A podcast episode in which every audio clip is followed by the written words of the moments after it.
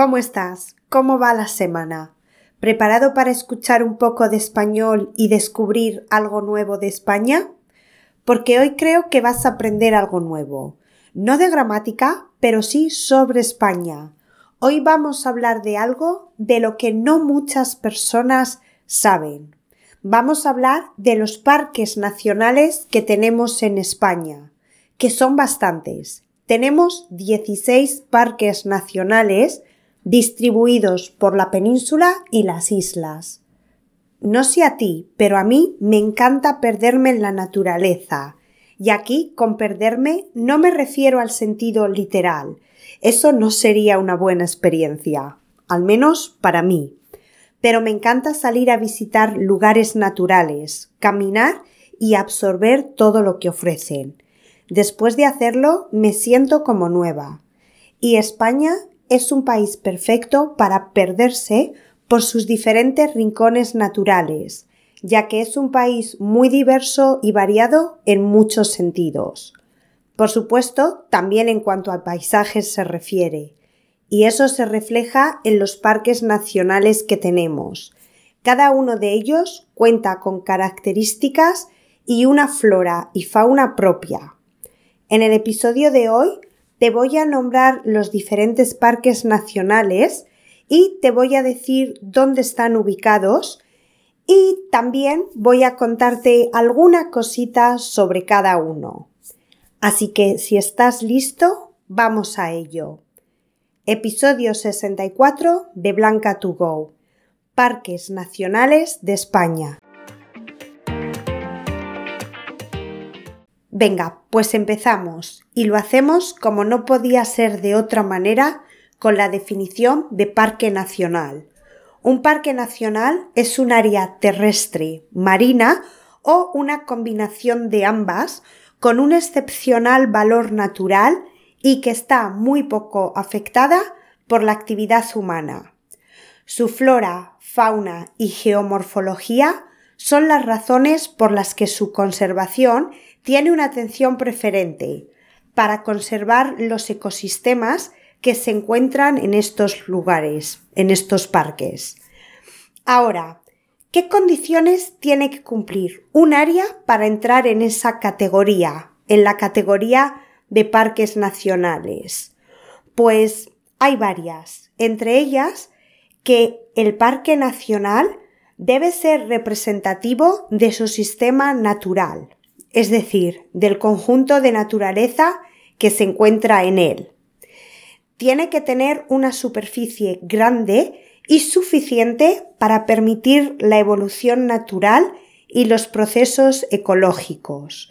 Y no solo eso, sino que el territorio que lo rodea también pueda ser declarado territorio protegido. Otro factor es que presente escasa intervención humana y que no esté habitado, aunque en este punto se pueden dar algunas excepciones. La conservación y el mantenimiento directo de estos parques corresponde a la comunidad autónoma en la que se encuentran situados, aunque existe un organismo, el Organismo Autónomo de Parques Nacionales, que se encarga de la gestión y la coordinación de todo el sistema. Ahora que tenemos toda esa información como punto de partida, vamos a ver los parques nacionales de España y dónde se encuentran. Como ya he dicho, en España tenemos 16. 11 están ubicados en la península, 4 en las Islas Canarias y 1 en las Islas Baleares. Vamos a visitarlos de norte a sur y luego pasaremos a las islas. En el noroeste de la península tenemos las Islas Atlánticas de Galicia, que se encuentran en Galicia y están compuestas por un conjunto de islas. Este parque es un parque marítimo y terrestre y por lo tanto combina playas vírgenes con el Océano Atlántico.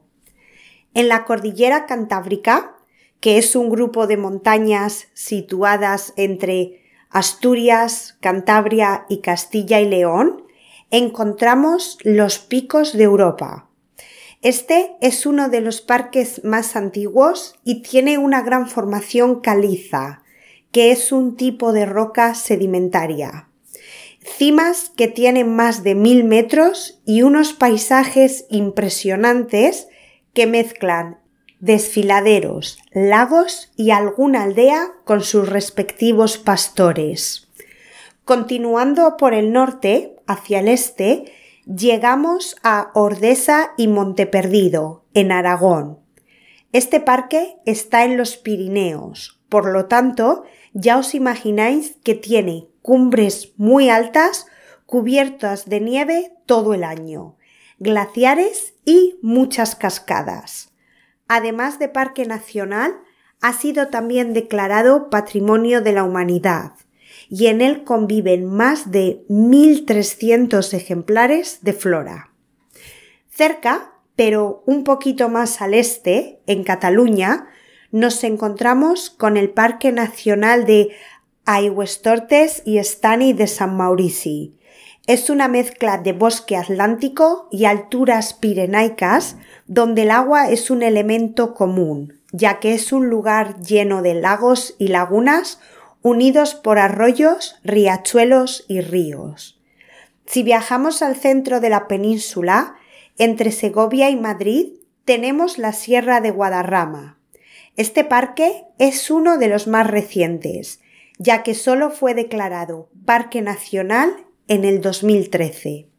Y en él se intentan proteger los 11 ecosistemas, que se dice pronto, que se encuentran en esta sierra. Además, entre la multitud de especies a las que acoge se encuentran varias en peligro de extinción, como la cabra montés y el lobo.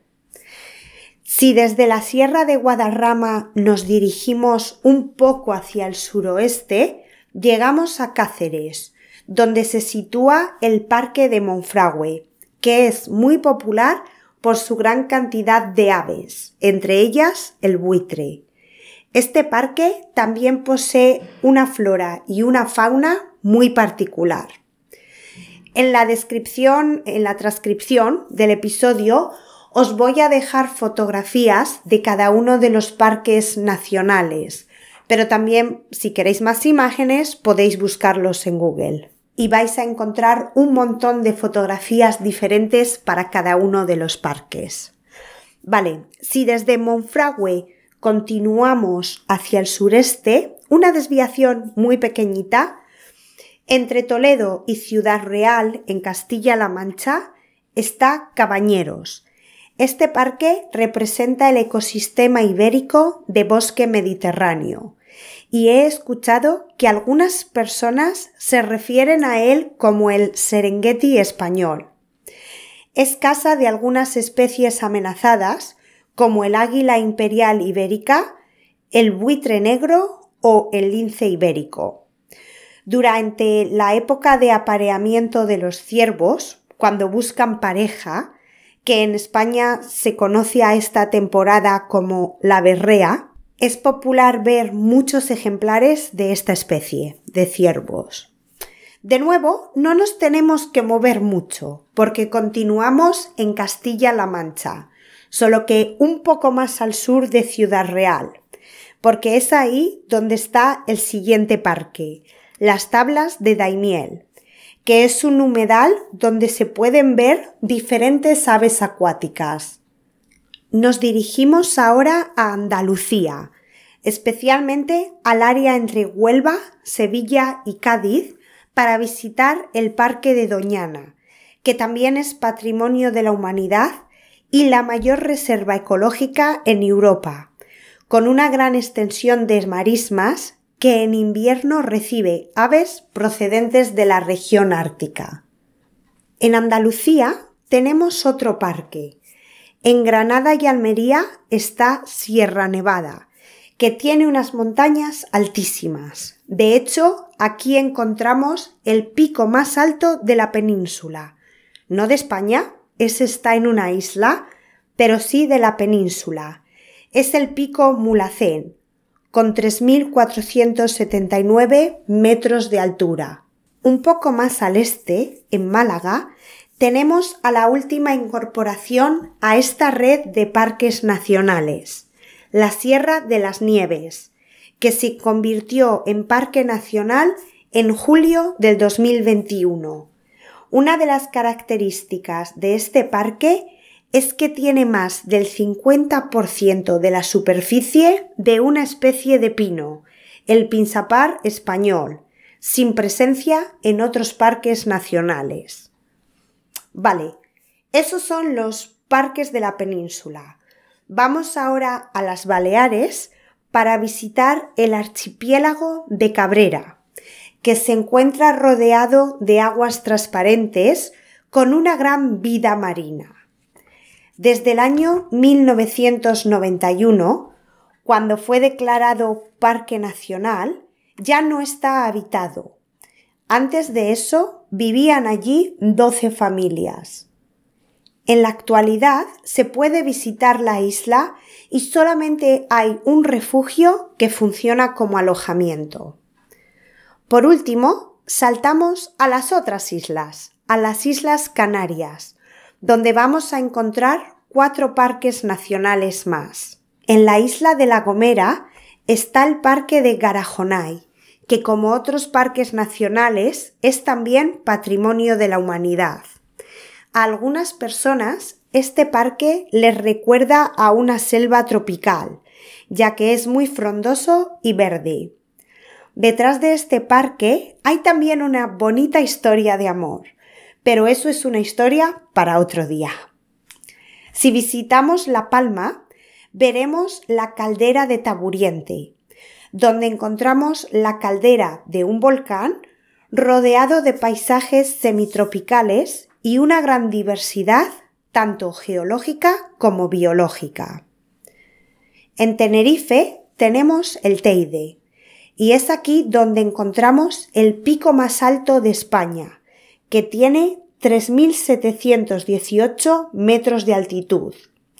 Tiene una gran variedad de vegetación muy característica y es además otro patrimonio de la humanidad. Para terminar, paramos en Lanzarote para conocer el Timanfaya, que es el resultado de erupciones volcánicas que ocurrieron hace siglos.